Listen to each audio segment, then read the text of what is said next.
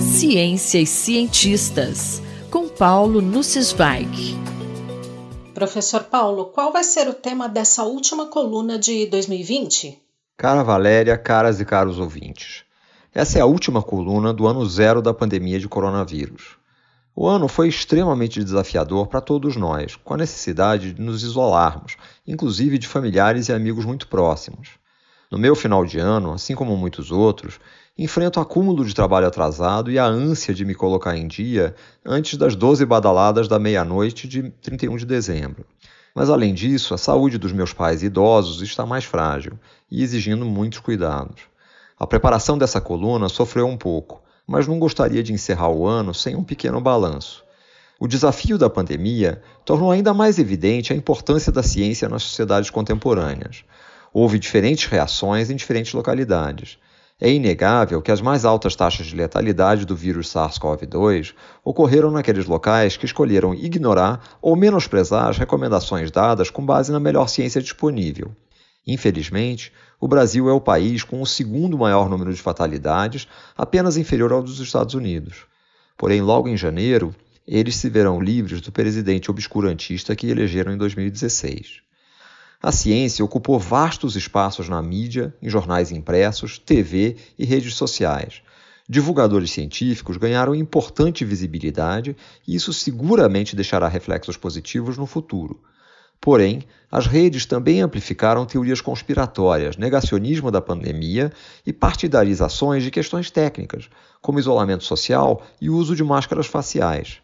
Vimos o presidente da República sabotar os esforços de combate ao vírus e controle da pandemia. Como um moleque mimado, cada vez que alguma voz racional se levantava na sua equipe e, por conseguinte, ganhava espaço, atenção e concordância na sociedade, ele fritava o auxiliar. Acabamos o ano com um Ministério da Saúde sem ministro, com um general ajudante de ordens tapando o buraco. Apesar do nosso sistema de pesquisa ter dado ótima resposta, desvendando a estrutura genética do vírus em pouquíssimo tempo, criando novos testes diagnósticos, produzindo essenciais respiradores de baixo custo, a estrutura do SUS foi subutilizada, levando a óbitos que poderiam ter sido evitados. Vimos também a promoção de remédios milagrosos, curas para o coronavírus que, segundo as teorias conspiratórias, a mídia queria esconder da população. Cientistas deram respaldo ao fiasco da hidroxicloroquina, ora querendo enxergar benefícios que os testes não comprovavam, ora defendendo o uso mesmo sem qualquer comprovação de benefício. A imagem de Jair Bolsonaro oferecendo hidroxicloroquina para as emas do Alvorada marcará para sempre essa época. E há mensagens positivas de 2020? Apesar de todas as dificuldades, quero encerrar o ano com uma mensagem otimista. Nessa semana, vimos as primeiras imagens de pessoas sendo vacinadas contra o coronavírus.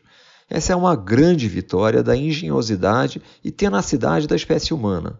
Em um ano, identificamos um vírus novo, aprendemos seus principais mecanismos de transmissão, desvendamos sua estrutura genética e criamos diferentes vacinas, testadas e produzidas em tempo recorde. Jamais uma vacina havia sido aprovada para aplicação em seres humanos em tempo tão curto. Essa é uma grande vitória da ciência no ano zero da pandemia. Se os políticos não atrapalharem demais, teremos vacinas em breve no Brasil, produzidas pelo Instituto Butantan e pela Fundação Oswaldo Cruz.